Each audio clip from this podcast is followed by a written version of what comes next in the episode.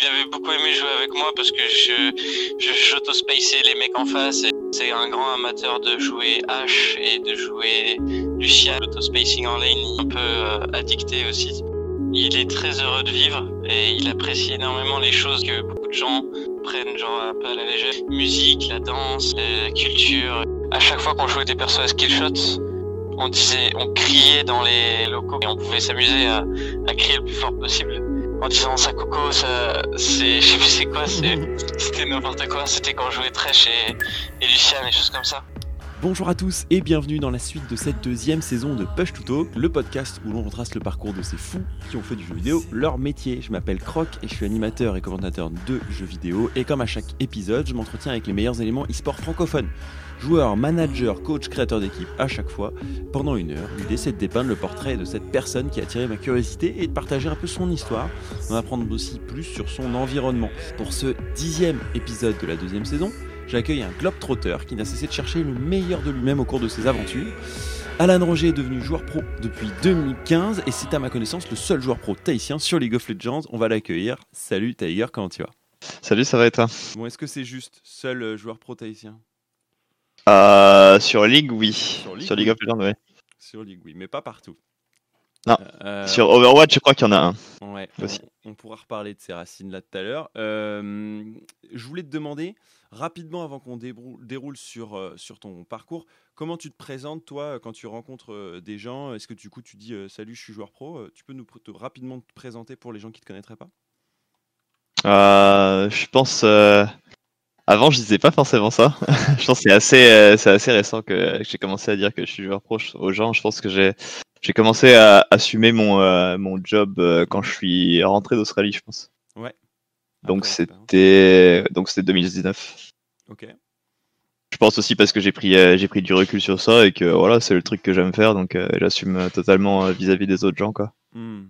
Donc du coup, tu te présentes maintenant plutôt comme un joueur pro et tu dis quoi? Tu dis que tu es joueur sur League of Legends et que tu es dans une équipe allemande C'est à peu près ça? Euh, ouais, je suis joueur pro sur, euh, sur le jeu League of Legends. En vrai, même euh, ceux qui sont pas dans le, dans le gaming ou quoi, maintenant ils connaissent League of Legends Ouais. avec la médiatisation et tout. Donc c'est c'est pas quelque chose qui est inconnu pour les gens, quoi. Hmm. Donc tu peux en parler librement avec tout le monde, je pense aujourd'hui. Ouais, carrément. Bah, on reviendra du coup sur, euh, sur euh, League of Legends euh, et ce que tu fais hors de League of Legends un peu après. Alors, dans mon interview, la plupart du temps, on commence par, par parler de toi quand tu étais plus petit. Alors, toi, tu as un parcours assez spécial, d'ailleurs, j'aimerais que tu nous en parles. Tu étais où quand tu étais petit Et comment tu étais comme enfant? Est-ce que tu étais un mec tout seul dans ta bulle? Est-ce que tu étais quelqu'un de social? Est-ce que tu étais un timide, un bagarreur? Tu étais qui quand tu étais petit et où est-ce que tu vivais?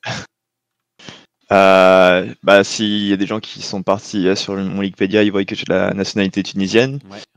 Alors j'ai rien, j'ai rien à faire avec le pays en soi. J'ai aucun de mes parents qui sont tunisiens ou quoi, mais je suis né euh, là-bas Ouais. en vacances de mes parents parce que mon père, euh, mon père était prof. Mhm. Et donc il avait une, une mission là-bas et puis euh, ma mère, enfin c'est là où il a rencontré ma mère. Et donc je suis né en Tunisie et euh, là-bas la nationalité vient par le sol, donc je suis tunisien par le sol.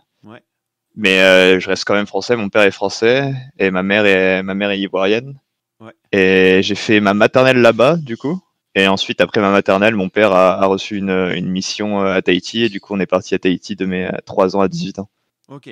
Donc du coup, tu as effectivement passé pas mal de temps euh, ensuite à Tahiti. Et euh, à Tahiti, du coup, tu étais comment à l'école Est-ce que tu étais le bon élève Est-ce que tu étais déjà un compétiteur Est-ce que tu faisais du sport pas mal Du jeu vidéo? Je sais que à Tahiti, euh, ici, il y a bien un, un problème pour le Internet, etc. C'est qu'il y a un long, un long ping, il me semble. Donc raconte-moi un peu euh, d'abord ses débuts euh, à l'école et puis ensuite, tu as découvert des jeux vidéo. Euh, au début, j'étais j'étais bon élève en vrai, toute ma euh, primaire et mon euh, mon collège. Je pense que Ouais. j'étais un bon élève. Et euh, pour la compétition, en vrai, j'ai fait du j'ai fait du taekwondo. J'ai été euh, champion de Polynésie en catégorie poussin. Ouais. Je sais plus je sais plus quelle année, mais j'étais j'étais champion de Polynésie. J'ai fait du j'ai fait du basket, j'ai fait du surf, donc j'étais euh, assez assez sportif. Mais euh, vraiment dans le dans le taekwondo, j'étais euh, plus euh, vraiment dans la compétition. Ok. Et c'est là où je pense que j'ai euh, j'ai eu mon, euh, mon petit attrait pour la compétition et être le meilleur dans un, dans un domaine. Mm. Ensuite, je suis arrivé au lycée et là au lycée, ça a commencé un peu à se dégrader parce que euh, j'ai euh, j'ai découvert, enfin j'ai découvert en fin de collège, j'ai découvert euh, Age of Empire Mhm. j'ai commencé à, à, jouer pas mal et ensuite j'ai joué à Dota.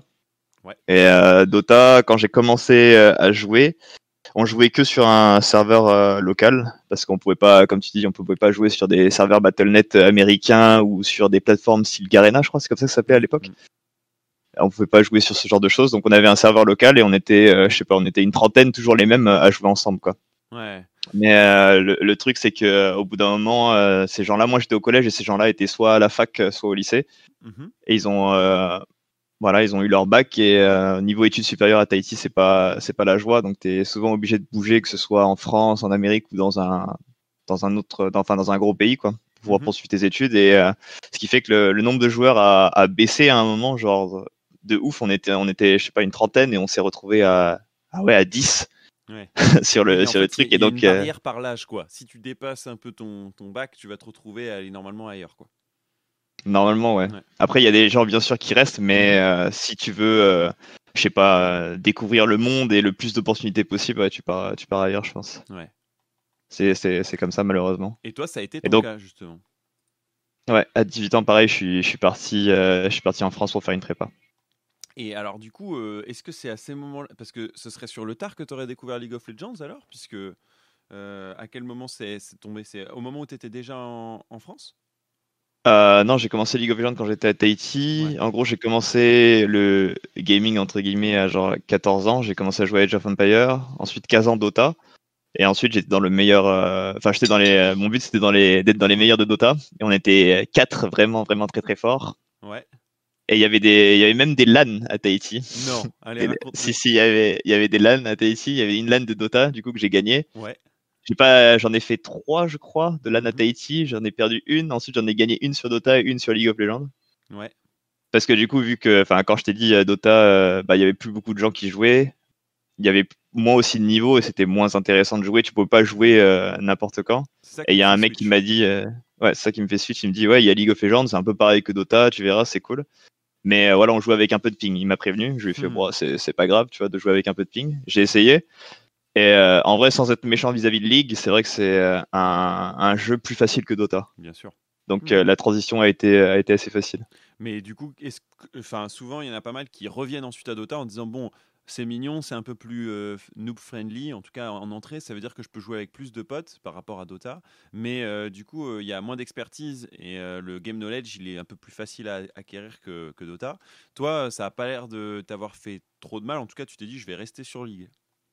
Bah, le, le, truc, comme je t'ai dit, c'est que euh, la communauté euh, tahitienne de Dota, bah, elle était plus là. donc j'étais forcément euh, obligé à continuer sur League, tu vois. Hmm. Donc j'ai continué, j'ai continué sur League. J'ai jamais été challenger de Tahiti sur le serveur NA. J'étais diamant 1, diamant 1 99 LP. Ça m'a frustré. je sais pas combien de fois ça m'a frustré ce truc-là.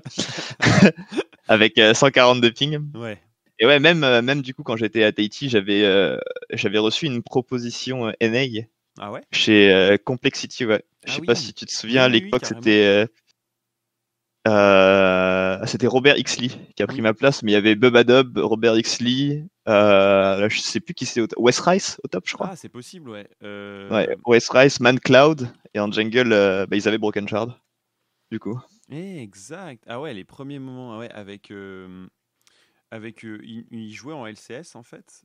Ils jouaient en, en, Challenger Series et ils ont promote après. Ouais, Ça. Et après, ils ont, ils ont disband un peu plus tard. Je crois qu'ils avaient aussi les débuts de Golden Glue un peu plus tard. Bref. Ça, c'était pour Complexity. Euh, et du coup, euh, ouais, à un moment, est-ce que toi, tu te, déjà à cette époque, tu te dis, je pourrais faire de la compétition, même si tu as gagné quelques LAN, euh, est-ce que tu te dis, c'est ça dont je veux faire ma vie? Ou au contraire, tu te dis, bon, c'était un bon passe-temps, comme je ferais du surf à la plage ou du taekwondo en compétitif, mais ça reste un à côté. À, côté, j'ai envie de faire un, un, vrai métier ou un autre métier, parce qu'à l'époque, on considérait que le jeu vidéo, ça pouvait pas vraiment être un métier. Toi, tu étais comment là-dedans?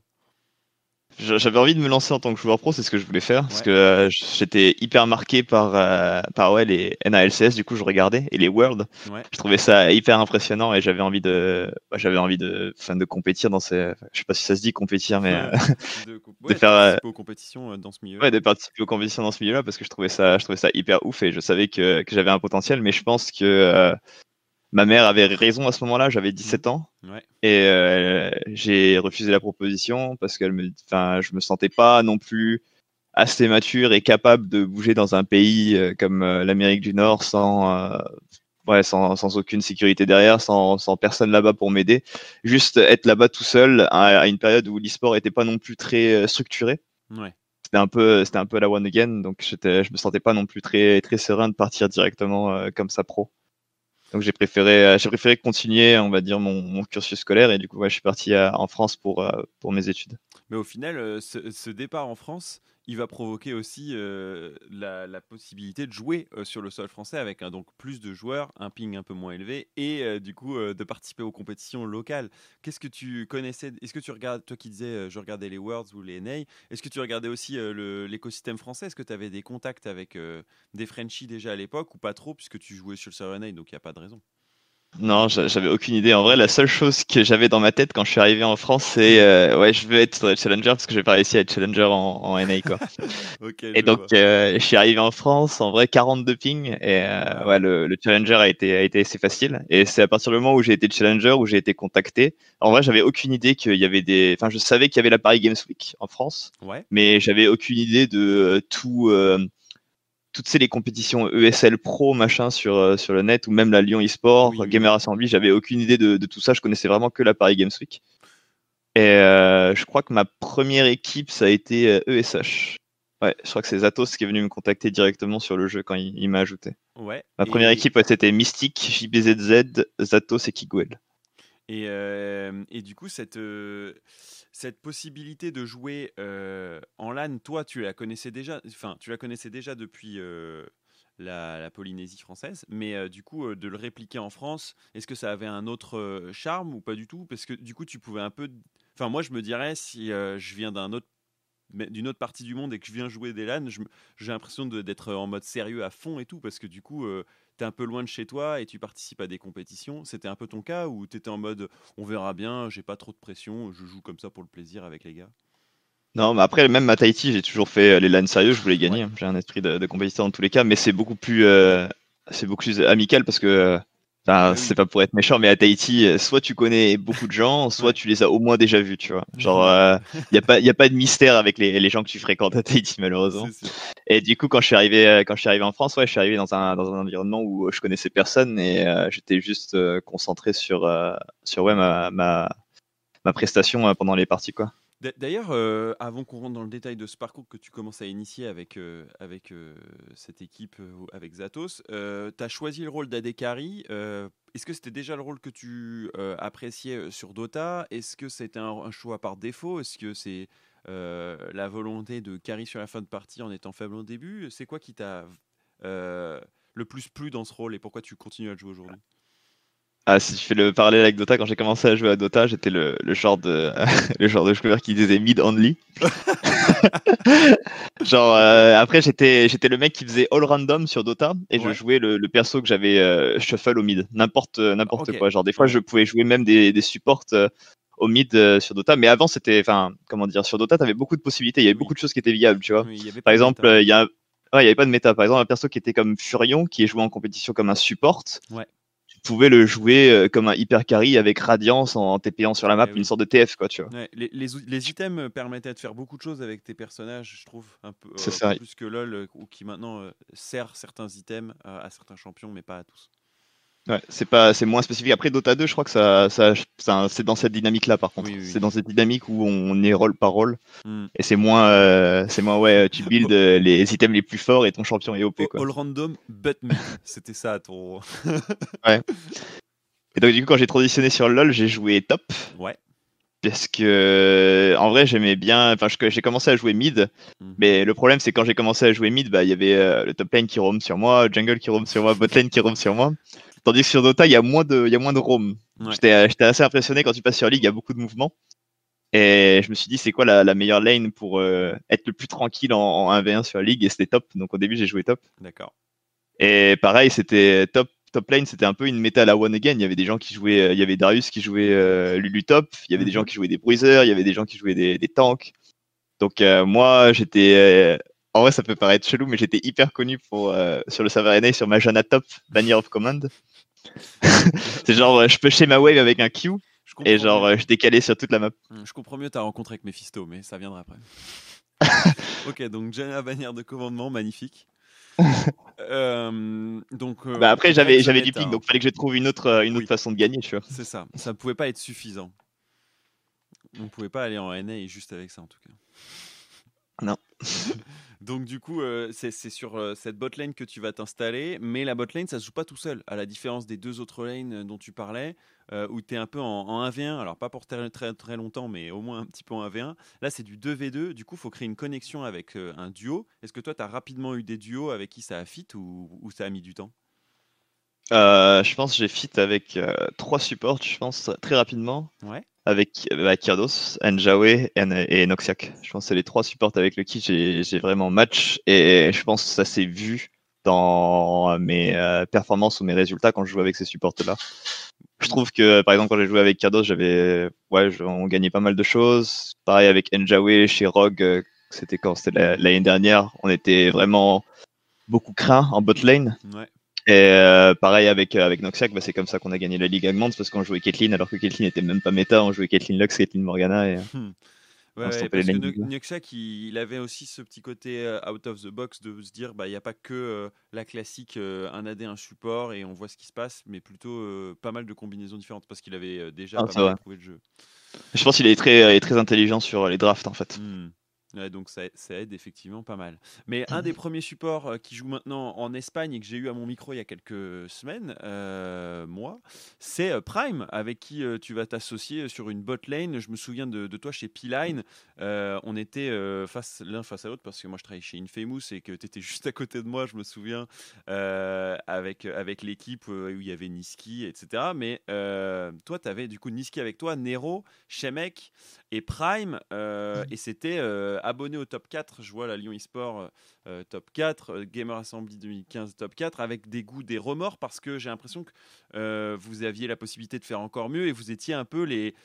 les euh, j'ai- les morts de faim, tu vois, il y avait un peu le côté euh, on peut tout gagner, euh, même si on joue pas mal sur nos individualités. Je me trompe ou? Ouais, je pense qu'on jouait beaucoup plus sur euh, nos individus. Enfin, on jouait beaucoup sur le, le duo Nero-Niski. Ouais. Enfin, on jouait beaucoup sur euh, les laning phase en général, que ce soit toutes les lanes. Et ensuite, quand euh, s'agissait euh, de ouais, jouer en équipe ou regroupement, on était moins coordonnés que d'autres équipes qui avaient plus d'expérience, par exemple, je sais pas, comme Sparta ou des Mhm. trucs comme ça.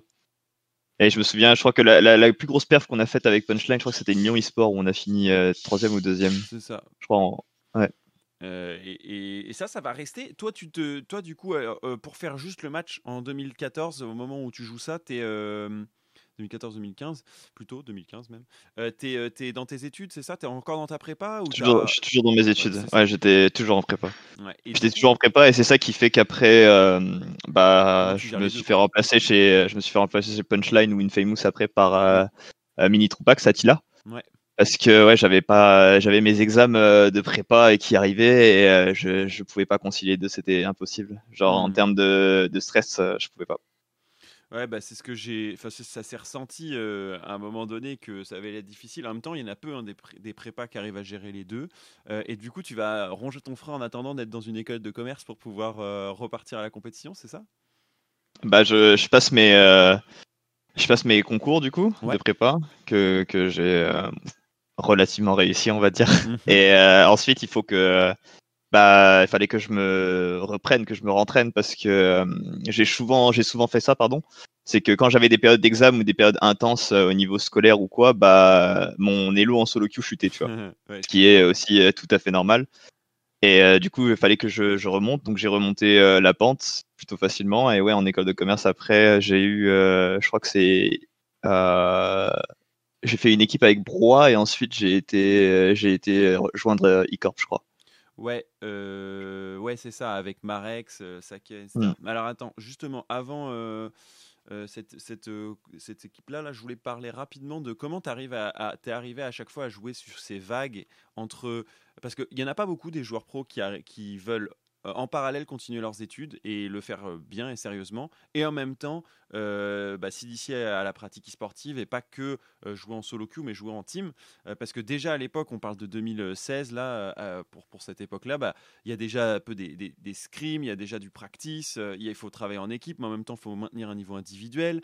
en plus, les Champions Pool commencent à pas mal bouger au fil des patchs, ce qui n'était pas trop trop le cas auparavant. Et en même temps, bah, il y a d'autres euh, d'autres solo queues à gagner, celle de d'avoir ses études, de pouvoir continuer. C'est une compétition aussi parce que bah il y a des, des, places à prendre dans les grandes écoles, dans des d'autres dans d'autres types de trucs. Toi, c'est quoi ton mojo là-dessus et comment tu as, l'impression maintenant que c'est un peu derrière toi d'avoir réussi à gérer les deux?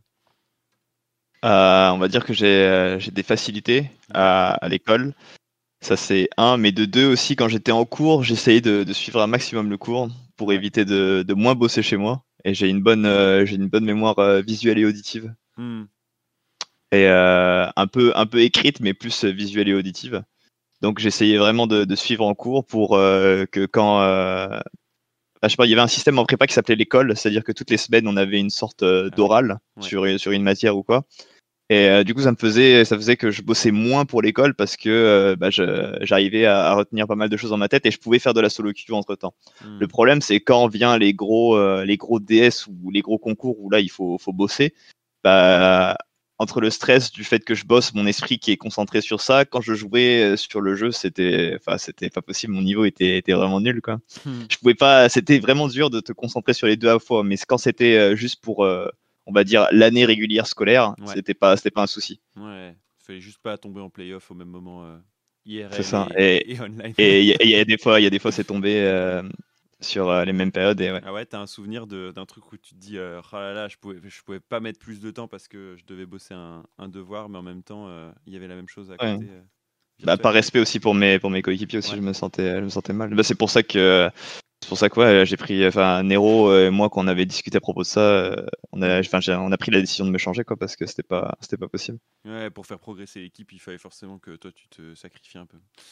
Effectivement. Et euh, du coup, tu parlais de d'autres de, euh, de, line-up. Tu parlais de enfin, je pensais à PCS ou, ensuite e-Corp Glory. C'est une, une, époque où tu vas rencontrer euh, un mid laner qui va te suivre un petit peu. c'est Saken que j'ai eu la semaine dernière, enfin la fois d'avant dans Push to Talk. Qu'est-ce que tu penses du joueur à l'époque, Chiru, et ensuite Saken, mmh. qui est avec toi chez PCS ou e-Corp Glory? Bah, ça a toujours été un gros, un, gros talent individuel, en vrai. La seule chose, euh, seule chose qui était un, peu euh, bizarre avec lui à l'époque, c'était sa, sa, communication, où des fois il voulait faire des choses et on savait pas ce qu'il voulait faire, donc il, il les faisait solo. Et des fois, soit ça passait, soit ça passait pas. Mais euh, sinon, à part, à part ça, j'ai rien à lui redire. Mais ouais, je pense qu'il a, il a dû beaucoup euh, gagner euh, en expérience et donc je pense qu'il s'est beaucoup amélioré sur ça. Ça se voit. Il est, il est beaucoup plus dans les, dans, dans un jeu d'équipe avec Vitality. Même s'il est toujours, enfin bon individuellement, tu sens qu'il fait plus trop de solo plays entre guillemets. Il va toujours en faire, hein, bien évidemment. C'est le but de tout joueur pro, de toujours avoir euh, cette capacité d'être clutch. Mais euh, il va moins euh, coin flip les games, je dirais. Mhm. On va dire ça comme ça. Ouais. Bah, il le disait qu'à cette époque-là, il se trouvait lui-même pas très bon joueur parce qu'il n'avait pas cette vision macro de la game et il était plus sur est-ce que je peux 2v1 avec ma Leblanc quoi. Euh, chose qu'il continue à faire aujourd'hui, euh, effectivement. Donc ça, c'était l'époque euh, où tu rencontres aussi Targamas, qui va être un support à tes côtés. avant, avant Broua, Broua, tu disais que c'était une équipe qui était quelque, bon, qui a joué voilà un trophée, que c'était le Omen Trophée, la joie. Mais derrière Broua, ça va être ton coéquipier chez Rogue. Rogue, c'est 2017. tu peux nous raconter comment tu rencontres le projet Rogue et qu'est-ce qui va te plaire là-dedans, parce que ça va te faire toute ton année 2017. Bah, en gros, genre, je voulais. Il y a. Ok.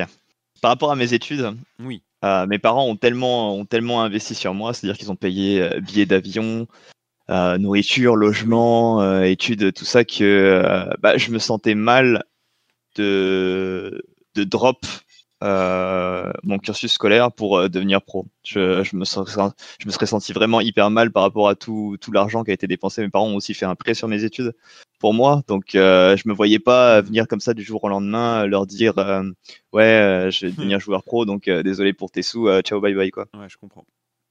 Et bah du coup là, j'ai essayé de faire une, une transition plutôt plutôt agréable, on va dire, pour mes parents. Mhm. Donc j'ai co- continué à faire euh, mon école de commerce, comme, euh, comme tu sais. Et après, il y a eu le projet Rock School que j'ai participé. Il y avait un- un- une sorte de tournoi que j'ai joué avec euh, Karim Bouipo Mhm. Daralik. Karim Bouipo Daralik et en support Babrois, du coup. Ouais. Qu'on a, qu'on a gagné. Et donc j'ai rejoint la, la Rock School comme ça. Et je voulais en fait avoir un projet qui me permettait d'être à la fois pro et en même temps de faire mes études à, à côté. Et Rogue, c'était juste le, le parfait projet pour moi en fait. Ouais. Et c'est à cette époque euh, où du coup Rogue euh, investit euh, bah, en se disant on va pas juste prendre des joueurs et former un petit peu et ensuite ils se baladent. On va les former sur toute l'année. On va recruter du coup Mephisto qui arrive à l'époque. Je crois que c'est un peu la première mouture et c'est lui qui crée ce tournoi qui te permet de rejoindre le, projet. Et il y associe donc à Darlik et Broie et toi que, qui jouent ensemble. il va y associer Zeph puis et en jungle Shokes. Puis dans une deuxième mouture que toi tu verras un petit peu, il y a NJ qui sera là également et Sleeping qui remplacera Darlik. Qu'est-ce que tu te souviens de cette époque Et est-ce que tu as bah, soit un mot à dire sur bah, ce, qui, ce que tu découvres dans cet environnement ou sur les LAN que vous effectuez à cette époque? LAN ou, ou match online, puisque je vois qu'il y a les Underdogs aussi que vous avez joué. Euh, je pense que c'est en vrai une de- des meilleures époques que j'ai pu avoir, je pense, en Ah termes euh, d'épanouissement, ouais. Parce que du coup, comme euh, j'étais en, en école de commerce, euh, on va pas se cacher, euh, niveau du travail, c'est pas c'est pas pareil que la prépa. Ah, c'était beaucoup plus cool. Là, je pouvais vraiment me concentrer sur euh, sur League. Ouais. Et ouais, comme euh, j'étais à Rock School, enfin j'avais mon euh, comment dire, euh, mon année scolaire en école de co. Ouais. J'étais en deuxième année, je crois, à cette époque-là, et j'y allais pas parce qu'il y avait pas besoin d'aller en cours en fait pour avoir tes, tes partiels. Ouais. Donc j'étais juste chez Rogue et je me concentrais uniquement euh, chez Rogue et tout, et c'était vraiment cool parce que je pense que c'est là où euh, j'ai commencé à vraiment sentir une grosse amélioration dans mon jeu euh, grâce à Mephisto. Bah justement, tu peux nous- bah, ça fait longtemps que je l'ai pas eu Mephisto, mais euh, il, il a hum, beaucoup réfléchi euh, à essayer d'a- d'amener justement un pattern macro à ses joueurs. Euh, certains ont dit que ça, leur, avait moins apporté que d'autres. Toi, tu, tu dis que ton niveau s'améliore. C'est parce que tu as l'impression de voir des choses que tu voyais pas avant. C'est quoi un peu les, deux ou un ou deux points qui, s'améliorent ou tu as l'impression que, ça change pour toi League of Legends avec ces, ces méthodes-là et, et l'environnement dans lequel tu es On avait- il m'avait, enfin il m'avait fait, euh, enfin il avait fait ça à tout le monde. Dans tous les cas, c'était une sorte de coaching personnel et des sessions personnelles. Mhm. Et je pense là où il m'a beaucoup aidé, c'est pas, euh, c'est pas nécessairement macro. Je pense que c'est beaucoup Ouais. plus sur euh, la gestion de, de la laning phase, la wave management Ouais. et sur ton, ton decision making individuel. Donc, je pense qu'il m'a vraiment permis de, de m'épanouir individuellement, pas Mhm. forcément en tant qu'équipe. Parce que, ok, chez Rock School, on était, on était une équipe, mais on était surtout, euh, enfin, moi, je le voyais comme ça, surtout ici, comme une, comme une formation individuelle. Donc, peut-être Ouais. que c'est, moi qui voyais la chose comme ça. Et euh, ouais, j'ai beaucoup, euh, j'ai beaucoup appris euh, avec lui sur gestion des match-ups, spacing, wave management, decision making en team fight. Hmm. Et il y avait beaucoup, il y avait que des reviews, que des reviews, que des reviews. Ouais, il disait que l'objectif c'était pas de vous garder, au contraire, c'était de ensuite vous placer dans d'autres équipes. Et d'ailleurs, quand on voit euh, ben, les différents euh, joueurs, aujourd'hui, soit ils continuent euh, à participer aux compétitions, soit ils sont allés aussi un peu plus loin. Pour, pour Rogue, je pense à, Da- Darly qui jouait dans les équipes nordiques, Broa qui a repris du service, Zef qui a joué aussi ailleurs, toi aussi qui est parti. Bref, en tout cas, la partie, une partie du contrat a été remplie. Et Rogue, tu vas les retrouver un peu plus tard. Mais on arrive à la fin de l'année 2017 et euh, s'ouvre à toi beaucoup d'opportunités. Comment tu vois ce mercato 2017 On est encore euh, sur, du coup, le, projet Rogue, c'était de la formation, certes. Vous avez eu quelques belles perfs avec euh, un Challenge France Winter où vous arrivez en quatrième place, etc. C'est la reconnaissance que moi, en tout cas, je me disais, on pouvait attendre de Rogue, c'est-à-dire une équipe qui se place dans le haut de tableau, mais qui n'est qui n'a pas encore la synergie nécessaire ou euh, l'investissement nécessaire aussi pour pouvoir être le top 1. Mais euh, du coup, tu, on n'est pas là pour rester, comme on disait chez Rogue. Donc, c'est quoi, toi, tes options et comment tu vois euh, l'année 2018 qui s'ouvre? Ah, personnellement, quand j'étais chez Rock, j'ai jamais eu de. euh, bien sûr, j'avais toujours envie de gagner, mais je Oui. pense qu'on n'a jamais eu de grandes prétentions en tant qu'équipe. D'accord. En vrai, de devoir euh, tout gagner, je pense. euh, en vrai, moi, j'étais extrêmement concentré sur euh, m'améliorer moi-même, mais je Mhm. pense qu'on était un peu. Enfin, tous les autres joueurs étaient un peu dans cette dynamique-là aussi. Donc, concernant résultats en termes de compète, on était, on n'avait pas trop d'attentes, même si euh, voilà, ça nous ferait plaisir de faire un top 4, top 3, chose qu'on, chose qu'on a faite. Donc, euh, on était satisfait des résultats sans pour autant avoir d'objectif derrière. Donc Hmm. c'était vraiment, on était là, on s'améliorait, on jouait, on faisait de notre mieux et on savait que c'était pour après surtout Rogue, pas pour pas pour Rogue à l'instant à l'instant précis. Hmm, tout à fait. Et du coup 2018. Alors, euh, l'histoire qui va s'écrire, c'est que tu vas rejoindre l'Océanie. Comment est arrivée cette proposition? Euh, Est-ce que c'était la seule? Est-ce que tu as eu beaucoup de temps pour réfléchir? Euh, Comment ça s'est passé, cette réflexion autour d'un projet qui te ferait rejoindre l'OPL Pour rappel, l'OPL, c'est la, Ligue Océanique, c'est la division 1 d'Océanie, avec un slot de dispo pour les Worlds. en gros, voilà un peu ce que c'est cette ligue, une ligue qu'on n'a pas trop entendu encore dans Push to Talk. Euh, bah, non, c'était pas la seule euh, opportunité que j'ai eue. De toute façon, j'ai pas, j'ai pris ma décision assez rapidement. J'ai pas trop euh, attendu dans, dans ce mercato-là parce que, encore une fois, on revient euh, à la question d'études et d'honorer la dette entre guillemets de mes parents. Mmh dans, dans mon cursus scolaire en école de commerce, il fallait que je fasse un semestre à l'étranger. Et donc j'ai réussi à, à, négocier avec, enfin j'ai eu cette proposition d'Australie. Ouais. Et ensuite je me suis dit tiens, c'est peut-être que j'arriverai à concilier les deux, tu vois. Peut-être que j'arriverai à avoir mon euh, semestre entre guillemets à l'étranger en Australie et en même temps continuer à, être pro et genre finir euh, mon cursus tout en étant pro, tu vois. Donc c'est ce que c'est ce que j'ai fait. J'ai réussi à négocier avec l'école et c'est pour ça que je suis parti là-bas. Mais euh, j'aurais certainement pu avoir des propositions beaucoup plus intéressantes en Europe si si j'étais resté, mais j'avais toujours envie de concilier les deux. Mmh, vachement intéressant. Je savais pas du tout justement ce que ça allait donner. Enfin, pas ce que ça allait donner, mais que tu avais fait du coup un, coup double avec cette possibilité d'aller en OPL. toi, c'était une ligue que tu suivais pas du tout? Est-ce que tu y avais des, ouais, des, des, joueurs que tu as reconnus? Parce que j'imagine qu'en Australie, il y a aussi des nouveaux des Néo-Zélandais. ils jouent parfois sur les serveurs NA, pas trop loin, et la Polynésie, du coup, peut-être connaît quelques-uns des joueurs. Toi, tu connaissais un peu cet environnement ou pas du tout? Pas, pas, du tout, je connaissais aucun des joueurs là-bas. Certainement, je devais jouer contre eux quand je jouais sur le serveur NA parce qu'il n'y avait pas de serveur australien à l'époque. Mais je savais pas que. Enfin, quand je jouais sur le serveur NA, je pensais que tout le monde était NA, pour être honnête. mais en fait, mais en fait, pas du tout. Et euh, ouais, par rapport au, à l'OPL, non, j'avais jamais regardé avant ou quoi. Ouais. Mais il y avait les Worlds à un moment et oui. quand on était chez Rogue, et euh, il y avait une équipe qui était vraiment hyper forte en early, mais qui perdait les games, c'est Dire Wolves. Et oui, Wolves qui mettait ouais. des qui mettait des early games vraiment à toutes les équipes, même des Coréens ou des, des équipes chinoises, tu vois, mm -hmm. qui leur mettaient deux trois cagoles en early, qui perdaient après la game parce que ouais, soit science du teamfight pas assez bonne, soit mécanique individuelle pas assez bonne, je sais pas trop exactement quel est le problème, mais en tout cas euh, niveau early game, ils étaient chauds avec Shardfire. Ouais, et tu vas les retrouver euh, très fort d'ailleurs euh, dans ta première saison de d'OPL puisque euh, il me semble qu'ils font euh, bah, je sais pas s'ils font pas premier des playoffs d'ailleurs. Ouais si si ils finissent je pense qu'ils font premier si si, euh, d'ailleurs Wolves grosse équipe avec Chief c'est un peu les deux grosses équipes d'OPL qui se partagent les victoires en général et Legacy. Et Legacy de, depuis un peu plus récemment. Du côté Upland du côté Upland OPL c'est la tagline de Upland du coup je, je confonds. Du côté OPL toi, tu pars donc en, en Australie. D'ailleurs, je me demandais, est-ce que tu étais considéré comme un import ou pas? Parce que oui. du coup, euh, non, je me suis dit peut-être que Polynésie française, considérée proche euh, de, de, de l'Océanie, c'est possible que tu sois compté comme euh, un non-import, mais ok. Tu étais donc un, un, des deux imports euh, maximum, euh, comme dans la plupart des ligues à, à, disposition. comment ça se passe ton intégration là-bas? C'est un nouveau projet hyper loin de, du précédent qui était en France. Comment tu abordes cette nouvelle année? Et même si tu fais coup double, ben, tu as intérêt à pas à ne pas trop te rater, mais à, essayer de progresser différemment. Tu n'es plus avec euh, les potes euh, Brouhaha, Mephisto et consorts. Il faut sortir encore de cette zone de confort et aller euh, bah, travailler sur une, ligue qu'on connaît pas trop et qui est aussi un peu moins visible. Ah, mais ça, je pense, c'est un peu ma.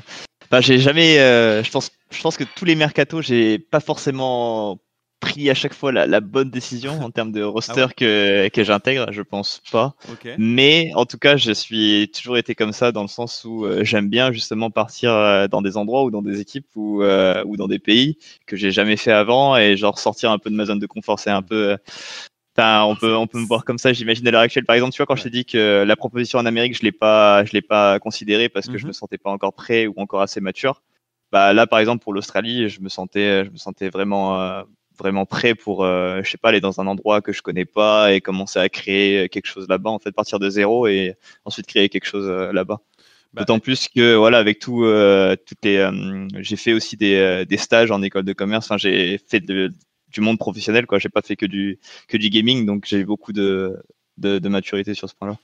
Ouais, je pense que c'est un double apport et c'est pour ça que je suis trop content de présenter ton parcours de Globetrotter parce que tu as réussi à lier les deux avec pas mal de finesse et en même temps, bah, ça a guidé certains de tes choix euh, hors, de, ce qu'auraient fait d'autres euh, joueurs.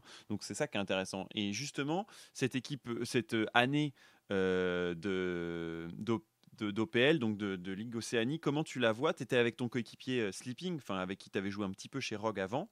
Donc c'était un peu ton attache, on va dire, européenne. même si bah, c'est un Finlandais, hein, donc Christian, il est, il est il n'est pas francophone. Euh, du coup, euh, comment ça s'est passé un petit peu ton année euh, là-bas et qu'est-ce qui va te faire revenir?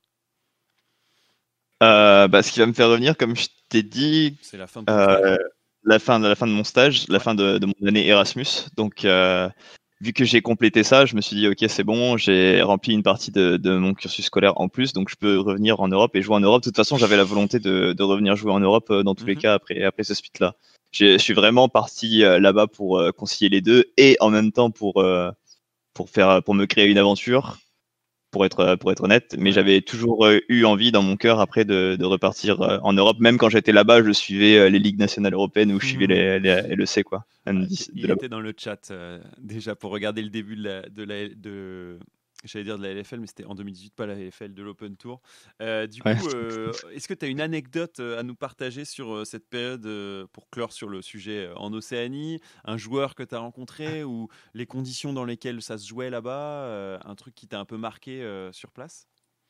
Bah, J'ai eu une grosse rivalité avec FBI qui est maintenant la, la, DC Golden Guardians, Tout à fait. que je trouve euh, que je trouve hyper fort parce qu'on se partageait euh, le rank 1 et le rank 2 en Océanie à l'époque. Ouais. Et genre il y avait vraiment une, une guerre entre entre lui et moi sur euh, sur le rank 1. Donc c'était c'était assez cool. Puis les, les, les, personnes là-bas sont vraiment cool. En général, quand tu es sur une île, les mentalités sont beaucoup plus cool que mmh. qu'en Europe.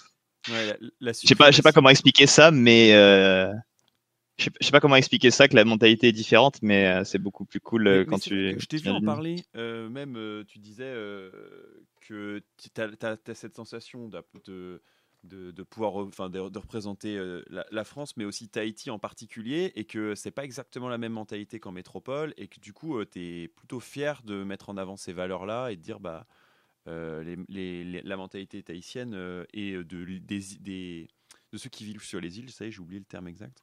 Euh, et euh, comment? Les Iliens je sais pas si ça se dit, mais je crois qu'il y a un. Je crois que ça se dit. Mais bon, on retrouvera ça plus tard. Euh, je le mettrai en, description de, de, la, vidéo.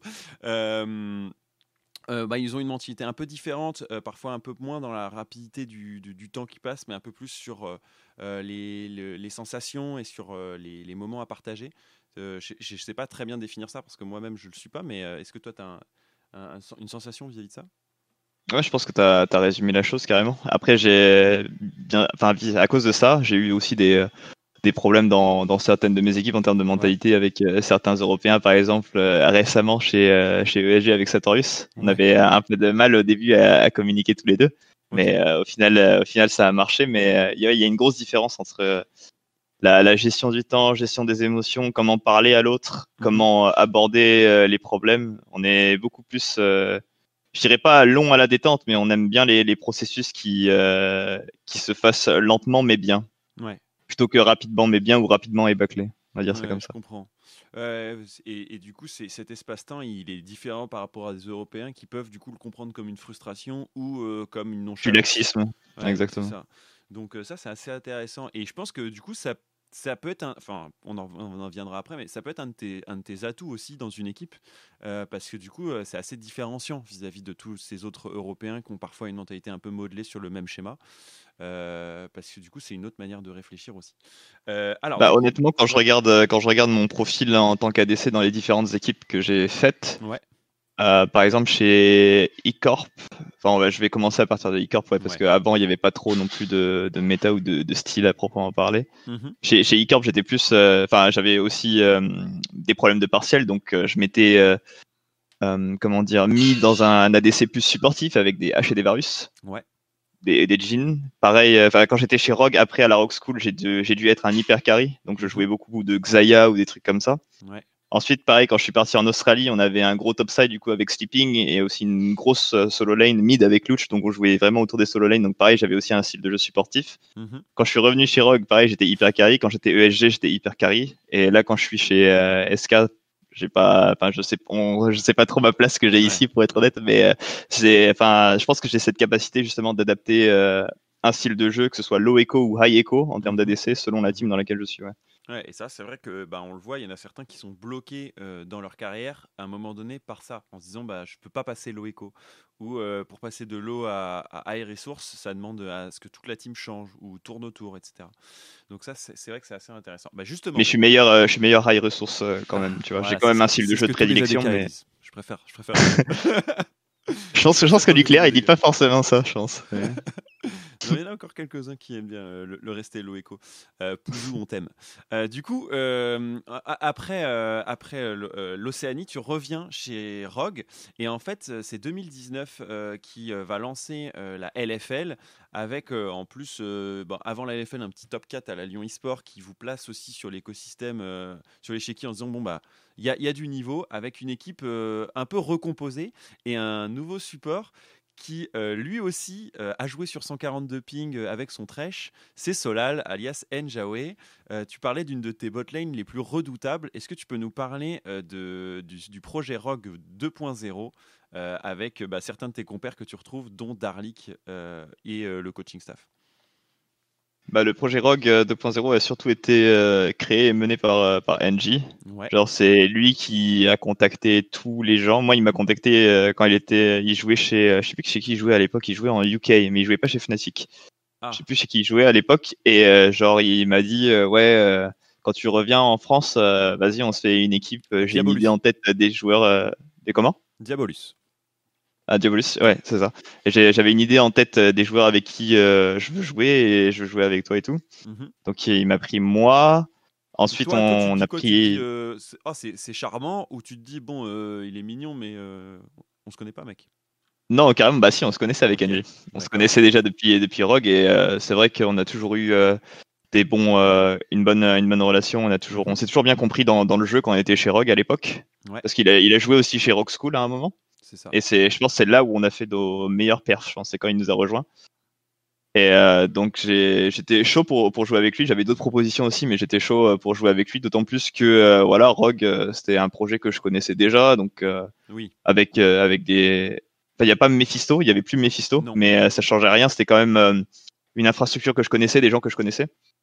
Donc on prend on prend NJ, on prend Jester.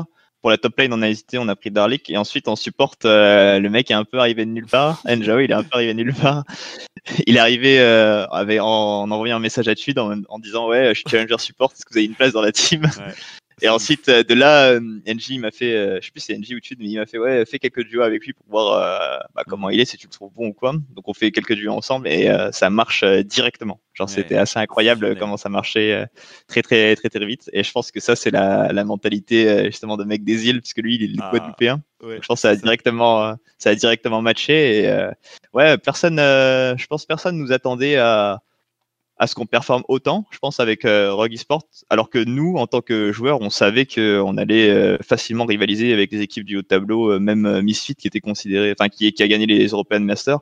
On a perdu contre eux en playoff, si je me souviens bien, 3 3-1. Mhm. Mais euh, enfin voilà, on pouvait, on, on les a battus à la Lyon Esport. Enfin, on pouvait accrocher toutes ces équipes-là, quoi. Enfin, les gens étaient surpris de nous voir euh, à ce niveau-là euh, dans le dans le classement, mais nous, on n'était pas surpris que on pouvait faire Ouais. ce genre de choses en tout cas. Et avec euh, ouais, une botlane, euh, la botlane des insulaires. J'aime bien l'idée, euh, effectivement, euh, de, Solal et toi, euh, qui du coup euh, mettent pas mal en difficulté les autres euh, de la ligue. La LFL est un peu un, nouveau produit à l'époque, c'est 2019, c'est la première version de, cette LFL. Il y a pas mal d'histoires à écrire, vous surprenez pas mal de monde. En spring, c'est une troisième place, avec en playoff, bah, vous vous faites rouler compressé par Misfits première, mais c'est l'équipe qui va tout gagner derrière. Puisqu'ils vont aller jusqu'en U-Master, on se rappelle, tout ça, tout ça. Et, euh, et derrière, euh, du coup, le projet euh, Rogue, ben, va, va, va. Alors, qu'est-ce qui va se passer? Parce qu'on est en avril 2019, je vois que vous gagnez la Gamer Assembly, ce qui va être un, point un peu important parce que sur le projet Rock, c'est aussi une belle victoire à rajouter à ce projet. Euh, tu, tu cherches ce genre de, légitimité, de reconnaissance avec le projet pour dire bah ça fonctionne, on peut faire de, de, nos joueurs des, des de, très bons joueurs. En plus de ça, on a un peu laissé de côté le projet School euh, pour euh, mettre le plus le côté performance en avant sur cette année-là, avec, euh, avec la volonté d'aller gagner des choses. C'est fait avec la Gamer Assembly 2019, et pourtant, deux mois après, on te retrouve chez les Allemands de Euronix. Ouais. Alors, faut savoir que, ouais, y a eu, chez Rogue, ça se passait bien, et puis après qu'on a commencé à, à perdre contre, contre Misfit, là, l'ambiance a commencé à se, se, dégrader, même elle se commençait à se dégrader un peu avant. Ok. Et euh, du coup, ouais, ça a été vraiment bien pour nous de gagner la, la, Gamer Assembly parce que ça nous a tous rassurés, je pense, en tant que, en tant que joueurs individuellement. Mm. Même si euh, je pense euh, honnêtement que j'ai pas, j'ai pas très très bien joué cette, cette LAN là. Je pense que j'ai, j'ai, bien joué la saison à l'EFL, mais cette LAN là, je l'ai, je l'ai mal joué. Mm-hmm. Et du coup, après ça, bah, genre, il y a Rogue qui avait proposé de, de me, recon... ouais. me reconduire mon, mon contrat. Mais euh, honnêtement, avec euh, les problèmes qu'on a eu, je me sentais pas de rester. Ouais. Ça, ça sentait pas être la meilleure solution, donc je pars sur un sur un tweet euh, looking for team. Ouais. Et honnêtement, du, de nulle part, vraiment de nulle part, je m'attendais vraiment pas à avoir une proposition d'une d'une équipe comme Euronix. Genre, il y a ouais, il y a Noxia qui vient me parler, qui fait ouais, est-ce que t'es free, genre pour jouer ADC avec nous. Donc ils font des tryouts parce que j'étais pas le seul ADC à tryout. On fait des tryouts. Et genre, je me souviens dans mes tryouts, je crois, euh, juste après les, les games de tryouts, je, je crois que je dis en vocal, but, uh, but Noxiac, you are, you are so bad right now. sais, je, je, lâche un truc comme ça parce que, enfin, on n'a pas non plus de filtre à Tahiti, tu vois. En termes de la langue, on, euh, on dit ce qu'on pense, mais c'est pas forcément méchant, c'est juste que, ouais, on, on, dit juste ce qu'on pense. Et euh, parce que le mec, il, il, avait fait un break avant, oui, et il m'a fait, euh, ouais, t'inquiète pas, je vais me, je vais me ressaisir. en tout cas, je te prends toi parce que t'es, voilà, t'es honnête et je vois que t'es bon et il y a pas. Enfin, ça a bien marché aussi avec Noxec parce qu'il était, il était, il acceptait beaucoup comment j'étais. En fait, parce que je suis très lui aussi avait fait le parcours de, de faire des études à côté, alors qu'il avait des super. En 2015, il jouait chez Fnatic, 2016 aussi, on s'en rappelle. Et euh, il, a, il étudiait l'histoire à côté d'Oxiac, donc il avait euh, euh, le besoin de, continuer ses études à côté d'être euh, joueur pro. Et il fait un break, effectivement, comme tu le dis, en 2018. Et en gros, euh, après avoir été un peu coach chez Maussi Sport, il, se reprend chez Euronix en disant Bon, bah, on, recommence. Et au final, ça va être mm. sa, sa, dernière. Enfin, ça va être, sa dernière, ça va être son équipe actuelle, puisqu'il continue à jouer pour Euronix. non, il a arrêté là. Là, il vient d'arrêter ça. Hein. C'était sa dernière équipe. C'est un Grip Panda qui le replace. Ouais, donc du coup, il est re-break. Euh, et du coup, cette, euh, cette, cette, franche camaraderie, ça va te permettre d'être également une botlane euh, plus qu'attendue, redoutée en, en, Allemagne. Ça va mettre un peu de temps cette mise en place. Tu peux nous raconter comment ça se passe, un split en Allemagne? Parce que j'ai pas eu beaucoup de, de, joueurs qui viennent de, qui ont joué des splits. En, alors, c'est pas encore la Prime League, mais l'équivalent Prime League. C'était comment là? C'est le premier tour. Bah, bah, du coup, peut-être que tu as, peut-être pointé un truc euh, que justement je me rendais pas forcément compte. C'est vrai qu'au final, à chaque fois que je match avec un support, c'est vrai qu'il y a soit un parcours assez similaire, soit une, une mentalité assez similaire. C'est vrai que maintenant que tu dis avec Kyrdos, euh, je pense, euh, pareil, lui aussi avait fait des études avant et travaillait en même temps. Oui. Donc, on savait tous les deux ce que c'était. Avec Njawe, on vient des îles, donc on sait tous les deux commencer. Et avec Noxiac, comme tu dis, voilà, il a. Euh, il avait euh, ce truc avec les études. Donc, euh, je pense c'est vrai que j'ai l'impression qu'il y, y, a une corrélation ici entre hmm. le fait que je match avec un support et ça peut-être. Mais sinon pour ce qui se passe en Allemagne, bah, c'est la même chose que qu'en France, hein, sauf que en Allemagne c'était un système un peu bizarre parce qu'il y avait trois ligues dans une même saison, tandis qu'en France il y a genre une ligue et plusieurs LAN. Là-bas en Allemagne il n'y a pas de LAN, mais là-bas il y a toujours trois ligues différentes. Et euh, la ligue pour se qualifier aux, EU Masters, on l'a perdu face à Haddock. Oui. Ensuite, il y a une autre ligue qu'on a gagnée du coup contre Schalke en finale, et il y a une autre ligue qu'on a perdue en demi-finale contre Big. Ouais, c'est ça. Et du coup, euh... attends, parce que il y a quand même une finale euh, que vous gagnez. C'est celle ouais, ouais, la finale contre Schalke. Ouais, c'est ça, contre Schalke. Ouais. Et à l'époque, euh, du coup, tu joues avec un joueur qu'on retrouve maintenant en équipe en LFL, c'est Viking.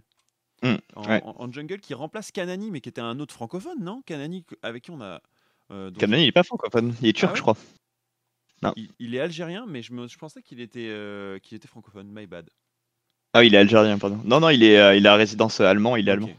Et dans ces cas-là, là, tu, tu disais, toi, tu devais jouer quel rôle côté Euronix et c'était quoi un peu le- la vertu de, de ce qui vous faisait gagner des games?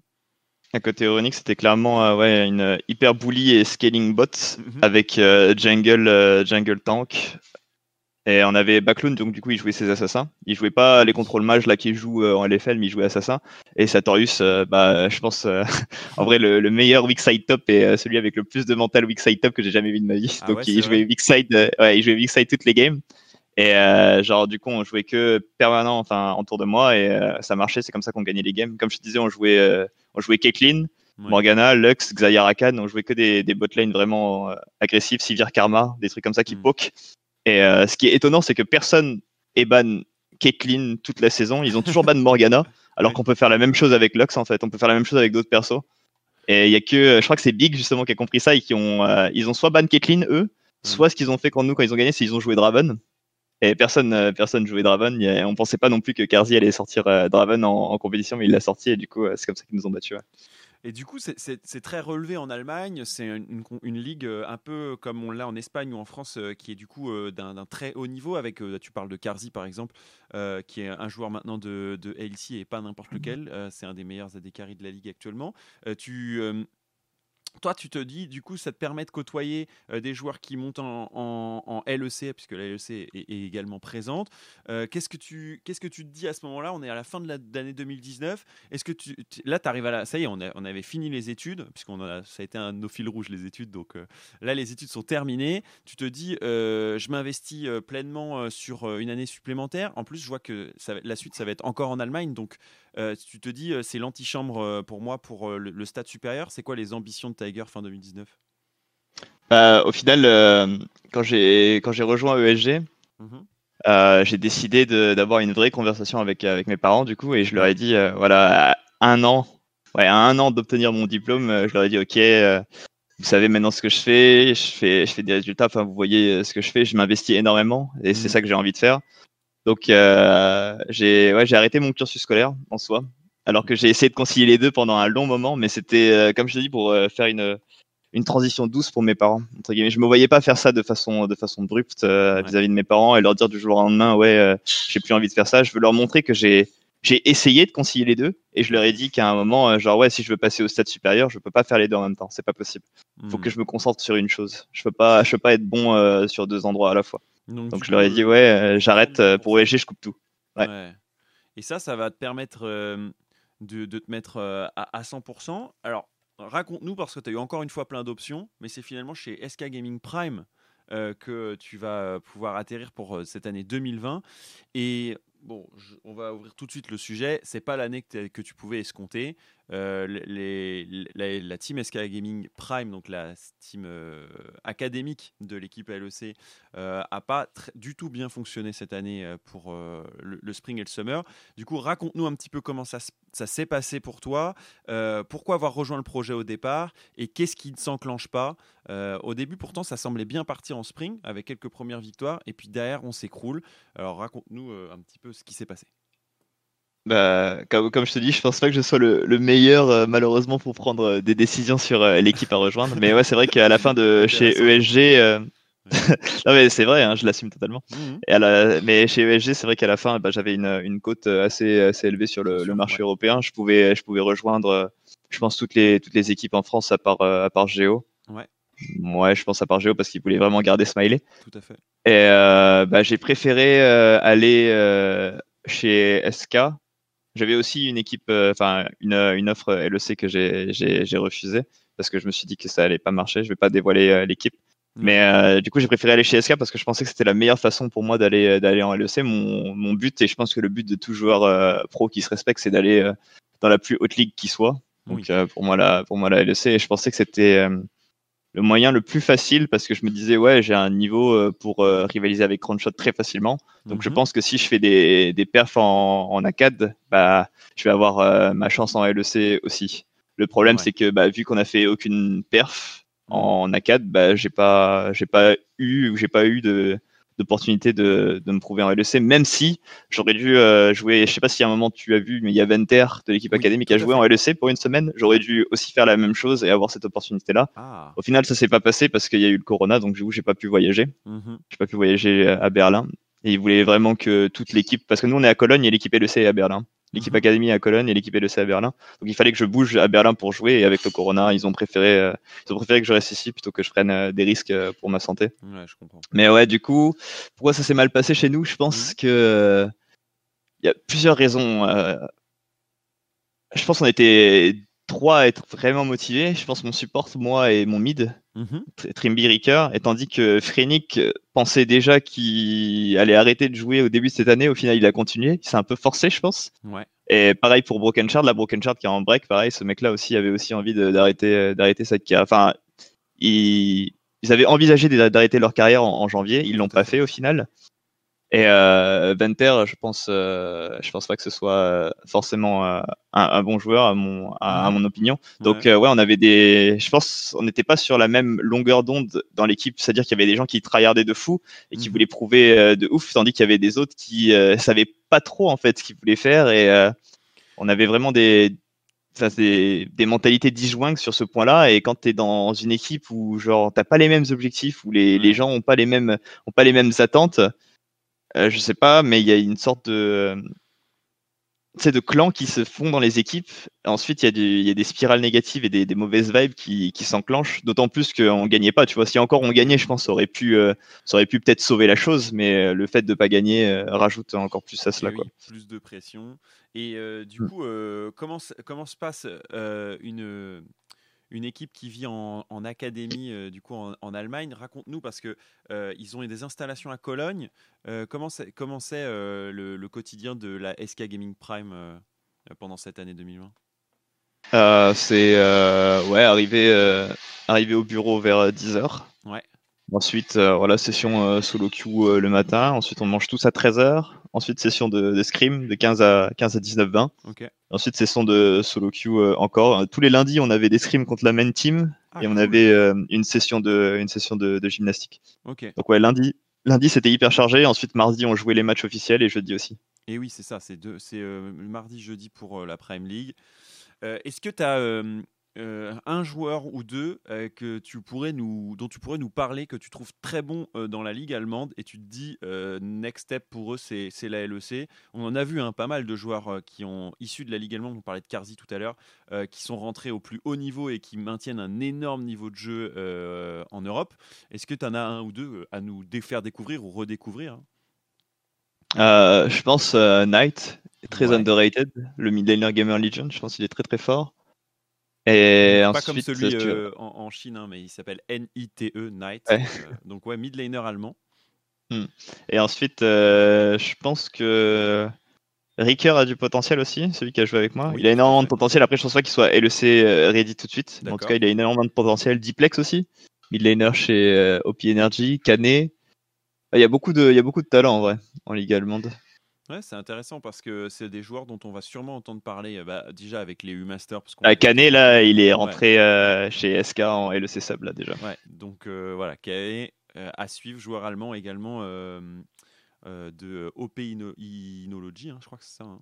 Ouais, on est tous les deux LEC Sub, mais lui, il a plus de chance que moi de jouer malheureusement. voilà, c'est ça. Euh, Raconte-nous du coup la suite. Là, on est en, en- bon, évidemment, tu n'as pas forcément toutes les infos, mais et, euh, et tu nous diras ce que tu peux nous dire. Mais on est en août 2020. euh, L'année euh, se termine pour la Prime League, hein, on est d'accord? Hum, ouais, là, c'est terminé. Parce que Ah, là, ils sont en playoff la semaine prochaine, ça.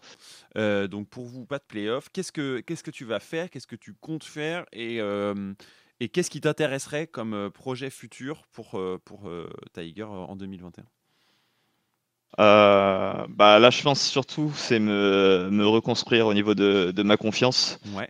Parce que ouais, je t'en ai, je t'en ai parlé à un moment, mais même, euh, je pense que ça, je l'ai, je l'ai dit dans mon, dans mon tweet de toute façon quand j'ai résumé ma saison. Je pense pas que j'ai été, euh, enfin, c'était dur aussi d'être euh, mentalement fort dans cette situation, mais euh, je sais qu'il y a des joueurs qui l'auraient fait. Moi, par exemple, je l'ai pas fait. Je sais qu'il y a, ouais, il y a deux mois dans la saison euh, qui sont euh, avril, mars et juin, donc allez, proche de trois mois Mhm. j'ai j'ai mal joué parce que euh, parce que beaucoup de choses, parce que déjà le split 1 c'est pas bien passé, de 2 euh, on m'avait promis une place, euh, enfin on m'avait promis de jouer en LEC, j'ai pas pu jouer en LEC, ça m'a aussi beaucoup atteint parce que euh, genre j'avais vraiment envie de jouer, en plus j'aurais joué contre contre Reckless et Ansama, c'était la semaine où j'aurais dû jouer contre eux, donc j'étais hyper hype, et au final ça s'est pas passé. Ensuite, sur le Speed 2, on doit changer des joueurs et avoir un roster. Euh, enfin, on, avait une idée de roster qu'on voulait avoir, d'autant mhm. plus que euh, là, j'ai vu qu'ils voulaient me garder moi et Trimby, j'ai donné mon, mot sur le roster que je voulais créer, chose que j'ai pas pu faire au Speed 1. Et le roster que, que je voulais créer ou que j'ai suggéré n'a pas n'a pas été pris en compte en soi. Mhm. Donc, euh, on s'est retrouvé avec un roster encore moins bon que le que le Speed 1. Donc, ça aussi, ça m'a. change de rôle. Avec euh, Aloïs qu'on avait déjà vu hein, en, aux Pays-Bas. Et, et Adept est toujours Frénic. Frénic qui cire, qui connaît par cœur les, les locaux de SK Gaming Prime parce que lui il y est depuis 2018 ça fait trois ans ouais, c'est ça. Je crois que lui il connaît par cœur le, le, système. Mais il n'a pas eu lui trop, trop sa place euh, à l'étage du dessus hein, en, SK Gaming euh, LEC. Euh, ouais, donc beaucoup de frustration. le côté mental, c'était pas évident. parce que bah, du coup, quand tu subis ça, plus bah, tout le perso qui peut être autour, c'est pas forcément facile. Mais alors, du coup, il faut se rebooster. C'est quoi un peu tes, tes tips? Ça, ça, a dû déjà t'arriver à d'autres moments, hein, d'être dans un creux, dans un down. Comment on fait pour revenir en up? Et quel est un peu le programme pour pour la pour l'année prochaine. Est-ce que tu te dis euh, revenir en France? Est-ce que tu as l'envie de continuer sur un projet en Allemagne? Est-ce qu'il y a des équipes euh, qui te qui te titillent? Certains disent bah, moi je suis fan de je de de Fnatic, donc le, mon rêve ce sera d'y de, de, jouer pour cette équipe. Euh, d'autres sont plutôt sur une ligue ou une région du monde auquel ils voudraient jouer. Toi, tu es un globe trotter, donc qu'est-ce que tu pas fait? Et qu'est-ce que tu veux faire? Après, c'est vrai que là, le, le lot que j'ai vécu cette année, je pense, c'est pas le vivre, honnêtement. Je, enfin, en tant que joueur, je m'attendais pas. Euh, enfin, en sachant mon niveau personnel et que ce que je, enfin, ce que je peux produire en game, je pensais vraiment pas vivre ce genre de choses. Au moins, ne, ne pas être en, en playoff, c'est quelque chose que j'aurais peut-être pu envisager dans une dans une ligue, peut-être, mais en tout cas mhm. dernier, c'est une chose que je pense j'aurais jamais jamais envisagé dans ma vie. Ouais. Mais euh, ouais, genre, euh, je sais pas, je sais pas vraiment comment dire, mais euh, j'ai pas eu aussi beaucoup de breaks parce que pendant la, période du Corona, bah, entre le Speed 1 et le Speed 2, il y a eu le Corona. J'ai pas pu partir d'Allemagne parce qu'ils avaient peur que je puisse pas revenir en Allemagne. Donc j'ai pas eu euh, en soi de, vacances. Je suis resté dans euh, bah, dans l'environnement où euh, où j'étais seul et bad vibes et, tout ça quoi. Donc j'ai pas forcément eu de reset entre le Speed 1 et le Speed 2. Et même si, bah voilà, en, sur le leader solo queue, je suis toujours, je suis toujours challenger. Je suis pas haut challenger, mais genre je suis mid challenger, je dois être 150 ou un truc comme ça, tu vois. Avant, j'étais toujours euh, très très coté en solo queue. Bah, je me trouve nul, tu vois. Mhm. Genre, euh, je pense que niveau confiance en moi, elle a été beaucoup euh, beaucoup atteinte et il faut que, que je retrouve ça déjà en ayant des vacances et ensuite et ensuite juste en me refocusant sur moi et surtout en en ayant confiance en moi sur ma façon de jouer parce que je pense que je me suis perdu ici parce que je voyais qu'il n'y avait pas de résultat. Mhm. Donc j'ai beaucoup changé mon style de jeu. Je me suis même commencé à jouer des AP, tu vois, pour pour l'équipe, chose que j'ai jamais faite avant dans une aucune autre équipe, j'ai joué des AP. Dans cette équipe-là, j'ai joué des AP en scrim et pas rien ne marchait et je trouvais aucune solution et je me sentais, euh, ouais, je me sentais sans puissance en fait. J'ai l'impression que je pouvais pas, je pouvais pas aider plus que ça. Mais il y a, y a, un moment, j'ai abandonné. Comme je dis, il y a un moment, j'ai flanché mentalement. Je pense qu'il y a beaucoup de gens qui ont, qui ont flanché mentalement, mais j'ai quand même tout donné pour essayer d'avoir des résultats et ça a pas marché. Donc, euh, ouais, faut juste que là, je prenne des vacances. J'ai du temps de façon devant moi là, avant, avant l'année hmm. prochaine. J'ai genre 4 mois ou 5 mois. Donc, euh. c'est ça. Il y a, du coup, ouais, on sent un peu de frustration du, du projet qui euh, n'était pas dans tes mains au départ, aurait pu l'être euh, ensuite, mais dans les deux cas, pas de possibilité trop de, de bah, J'avais des grosses attentes parce que je pensais que cette année allait être ma bah consécration à LEC au vu de, de, mon année, fin de mon speech chez ESG, tu vois. Et puis pour une fois, tu rien d'autre à penser que ça. Tu t'es mis tout, as mis tout à côté. Euh, entre autres les études qui ont suivi autant euh, et qui étaient peut-être finalement une bulle d'oxygène, mais euh, qui du coup étaient du coup, on va dire un counterpart, quoi, un autre side de, ta personnalité, de ce que tu avais à faire. Et là, du coup, tu arrives à le laisser de côté pour te concentrer à 100% là-dessus et ça ne passe pas. Après, c'est des, des, moments qui sont durs à vivre, mais on en parlait avec Saken avec bah, lui aussi il a eu des downs et il disait que ça lui, ça lui avait appris beaucoup sur lui-même et sur ce qu'il a à produire on va dire vis-à-vis d'une équipe et euh, aussi où est-ce que ça doit s'arrêter parce que ben on est proche du burn-out euh, quand on, on parle de ces sujets-là. Et, chez, euh, le burn-out, bah ouais, ça. Et du coup, euh, euh, on peut ne pas s'en relever aussi facilement qu'on qu'on le croit, et c'est pas juste une journée de travail après une autre journée de travail après une autre journée de travail, quoi. Donc, euh, je comprends euh, ce que tu dis, et c'est intéressant parce que c'est pas si souvent on, entend parler des joueurs pros comme ça. On, les entend souvent plein d'espoir, mais pas toujours réalistes vis-à-vis de tout ce qu'ils consacrent et ce qu'ils sacrifient aussi pour en arriver au plus haut niveau, quoi. Après, ouais, euh, le, le- le gros problème, ouais, c'est la, la remise en question en fait éternelle dans ces moments-là. Quand tu es Eh dans, oui. une, dans un cercle vicieux de défaite, c'est tu te dis euh, qu'est-ce qui va pas, est-ce que c'est moi le problème, est-ce que c'est quelqu'un d'autre? Et genre tu essayes de changer même tes habitudes ou tes mécanismes, je enfin où tu pars en autopilote très facilement. Des fois, il y a des games où genre euh, en compétition, hein, où Ouais. je me vois moi faire une erreur et je me dis mais euh, avant j'aurais jamais fait cette erreur-là. Pourquoi, Mm. pourquoi j'ai fait ça, tu vois? Je, Des fois, tu, tu comprends pas en fait. T'es juste perdu, je pense, dans ces moments-là. Et Mais normalement, le- il y a un coaching staff aussi qui est là pour ça, pour euh, aider à reset, euh, à réfléchir à tous les points d'ancrage et aux erreurs qui ne devraient pas arriver parce qu'elles ne sont jamais arrivées avant, ni en scrim, ni Ouais. en match Je pense que le coaching staff euh, au Speed 1 a pas fait euh, tout le taf qu'il devrait faire. Ouais. Mais je pense par contre que le coaching staff en Speed 2, euh, je sais pas comment dire, mais on a deux joueurs qui vont, pro- enfin, qui vont arrêter de jouer euh, après cette année, qui sont Cédrillon et Frenic. Les deux vont arrêter. Donc, euh, quand t'es coaching staff d'une équipe, pas ouais. des, des joueurs qui veulent pas travailler, qui sont pas motivés, enfin, moi, je blâme pas ça sur le coaching staff. Moi, je blâme ça plutôt sur euh, le recrutement, en fait, qui a pas Mhm. été bon à la base, Ouais. plutôt Surtout que sur le coaching staff. une académie qui recrute deux joueurs qui partent à la retraite, potentiellement, c'est parce que tu attends d'une académie. Enfin, honnêtement, plus- euh, c'est ce que tu attends d'un projet euh, plutôt qui veut faire grandir des plus jeunes euh, dans, un, dans un- une petite équipe. Pas, euh, pas dans une équipe qui doit produire du LEC matériel pour remplacer l'équipe type. Quoi. Ouais, c'est pour ça que je pense que tout, tout ça a fait que bah voilà j'avais des j'avais pas forcément des, euh, des attentes en termes de e-master parce que je pense pas qu'on avait forcément le, le meilleur roster quand j'ai Mhm. rejoint SK Academy et j'étais très conscient de ça mais j'étais pas euh, j'étais pas prêt à être dixième avec ce roster là quoi Ouais, je comprends. Bon, ça maintenant, ça, ça va petit à petit être derrière toi. Euh, et, euh, et on- du coup, pour le futur, bah, on espère évidemment euh, un peu plus de sérénité. et On verra où est-ce que tu vas pouvoir atterrir. Ma- la question que je voulais te poser, c'est plutôt maintenant hors du jeu. Qu'est-ce qui fait que tu kiffes encore jouer à League of Legends Euh, Parce que ça fait quand même très longtemps que tu es joueur maintenant de. Enfin, très longtemps, ça fait longtemps que tu es joueur de Ligue. Est-ce qu'il y a encore des trucs qui te, qui te font kiffer dans le jeu? Euh, On parle parfois de certains qui disent bah, Moi, c'est plus qu'un travail. Est-ce que toi, tu arrives quand même à y associer euh, bah, du plaisir?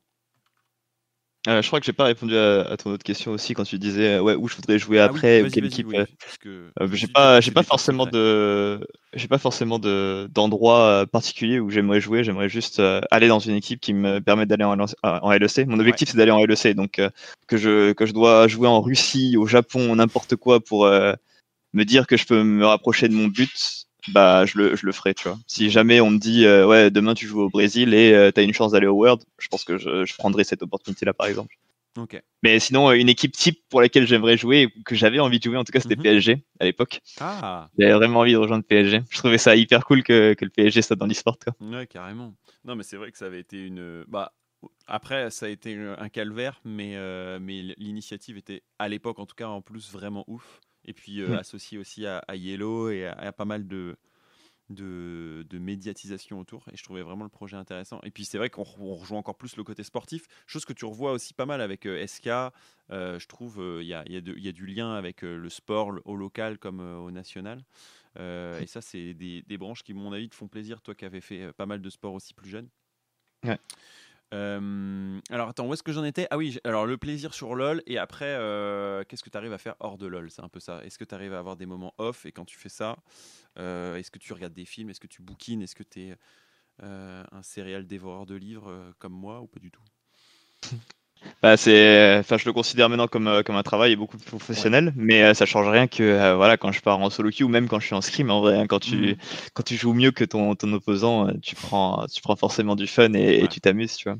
Donc, euh, le, le, j'imagine que mon fun vient de par la compétition de jouer mieux que mon adversaire, en fait. Ouais, ouais. Donc même si c'est un boulot ou quoi, genre euh, je sais pas, il y a des il y a des moments où on scrim ou même en game compétition quand je fais des 2v2 kills, je fais des petits tu vois ou des petits bruits, tu vois, un petit peu un petit peu marrant ou fun parce que c'est comme ça que je suis quoi. Hmm. Donc euh, je prends toujours du plaisir euh, malgré le fait que avec un moment aussi, ça c'est cool. Hmm. Ok. Et euh, concernant. Et euh, sinon, hors de, hors de ligue, je joue, enfin, je fais de, je fais de la basse, instrument de musique. Ouais. Et euh, ouais, je regarde, euh, je bookine, mais que quand je suis dans des, dans des trains. Je bookine pas quand je suis tout seul chez moi. Et sinon, ouais, c'est, c'est film. Pas mal de films, ouais. Est-ce que tu as une, une reco ou est-ce qu'il y a un style de, de, de musique que tu travailles spécifiquement avec les basses, avec la basse spécifiquement, de la- du rock, du funk, Non, je suis beaucoup plus euh, jazz funk, ouais, jazz funk pour, euh, pour la basse. Après, il y a eu des fois où j'ai eu ma période un peu, euh, un peu métal, mais Mhm. au niveau de, de la basse en elle-même, c'est pas là où tu t'amuses le plus. On entend plus de funk sur le stream de, de Tiger que, que d'autres styles de musique. Donc euh, voilà, allez voir. Euh, Best music on Twitch. C'est ça. c'est ça, exactement. Euh, alors, maintenant qu'on a fait un petit peu tout le. tout- on a déjà ouais, une heure de, de- de live, mais en même temps, enfin de- d'enregistrement, mais en même temps, euh, il y a pas mal de sujets qui étaient hyper intéressants et importants à traiter. Euh, toi, maintenant, au vu un peu de ce parcours-là, euh, tu dirais le- le- quel a été l'apprentissage le plus important pour toi et à quel moment ça a été? Ah, dans toute ma carrière? Ouais.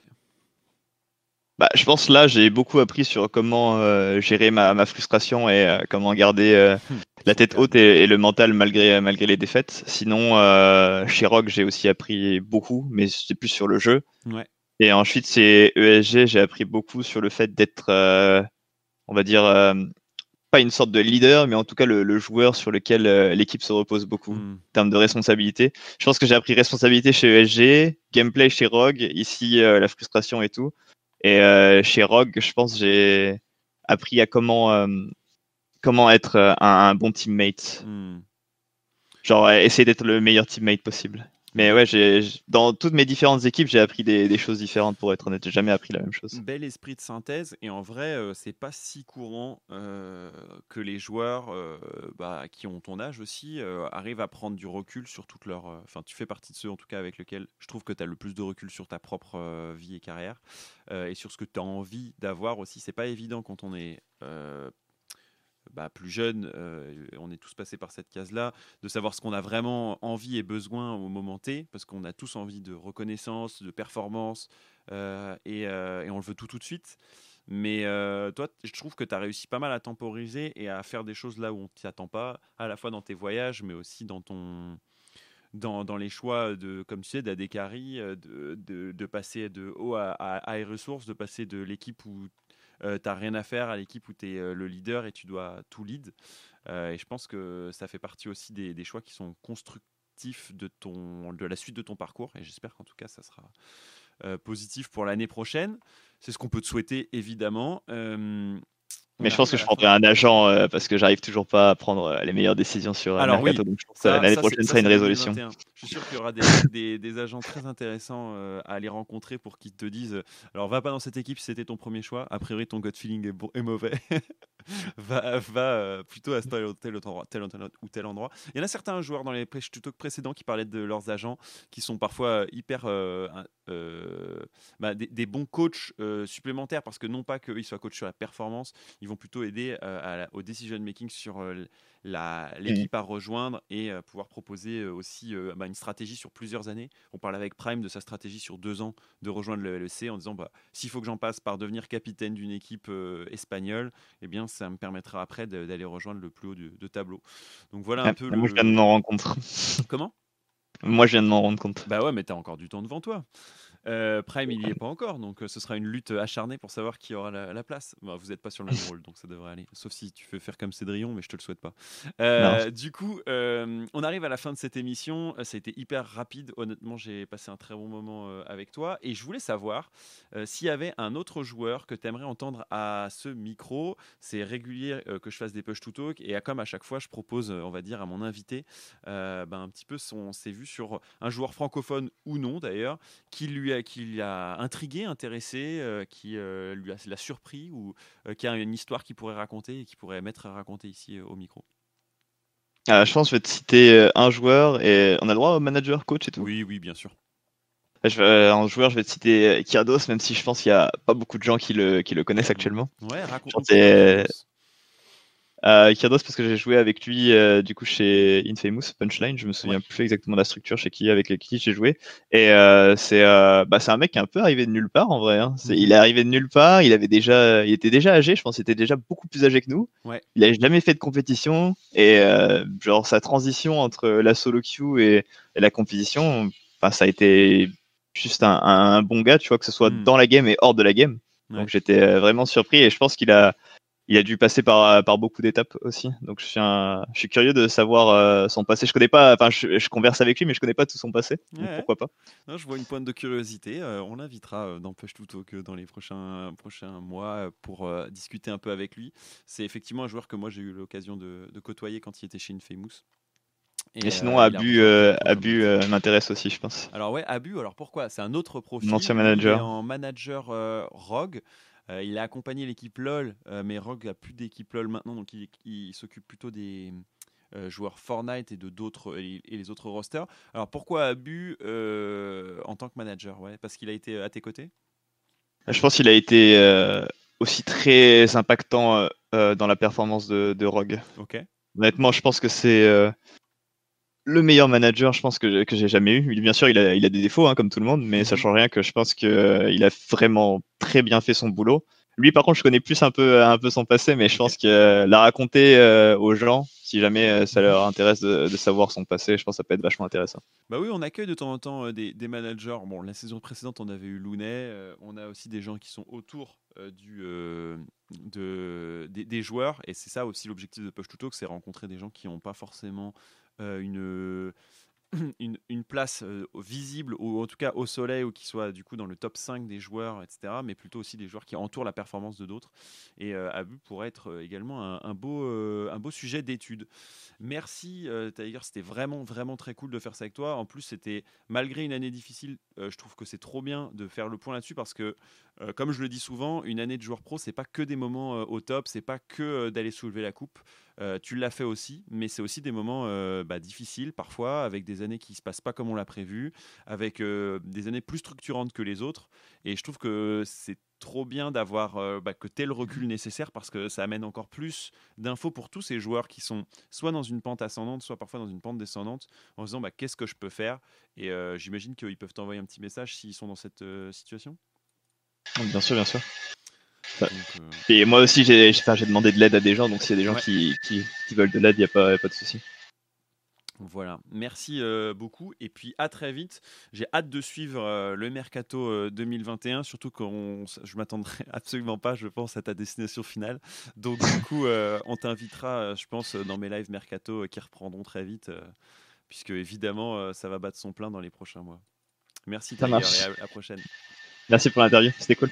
C'est la fin de cet épisode Push to Talk avec euh, Tiger. C'était assez incroyable de passer ce moment avec lui. J'ai beaucoup apprécié euh, sa franchise, son recul sur les choses et euh, bah, sa capacité à, parler de lui, mais aussi de ses teammates, à parler de lui et de sa performance, parler également de ses voyages et à son compromis entre les études et euh, les euh, l'e-sport. C'était vraiment vraiment très instructif. J'espère que ça vous a plu. N'hésitez pas euh, à retrouver Tiger sur Twitter, à me retrouver également sur Twitter Cranky Sport et n'hésitez pas à également aller voir les autres push to talk qui ont été réalisés dans les épisodes précédents. Je continue les push to talk euh, aussi régulièrement que je le peux. Là, ça a été un peu une période de vacances. Euh, je vais essayer de reprendre un rythme un peu plus régulier, peut-être avec un changement de formule aussi à venir. Nous verrons bien. En tout cas, cette saison 2 euh, est toujours aussi euh, haletante. J'espère que ça vous plaît. Euh, en tout cas, moi, je fais ça avec beaucoup de plaisir. Je vous souhaite à tous une très bonne journée ou soirée et je vous dis à la prochaine pour un nouveau push to talk. Ciao, ciao.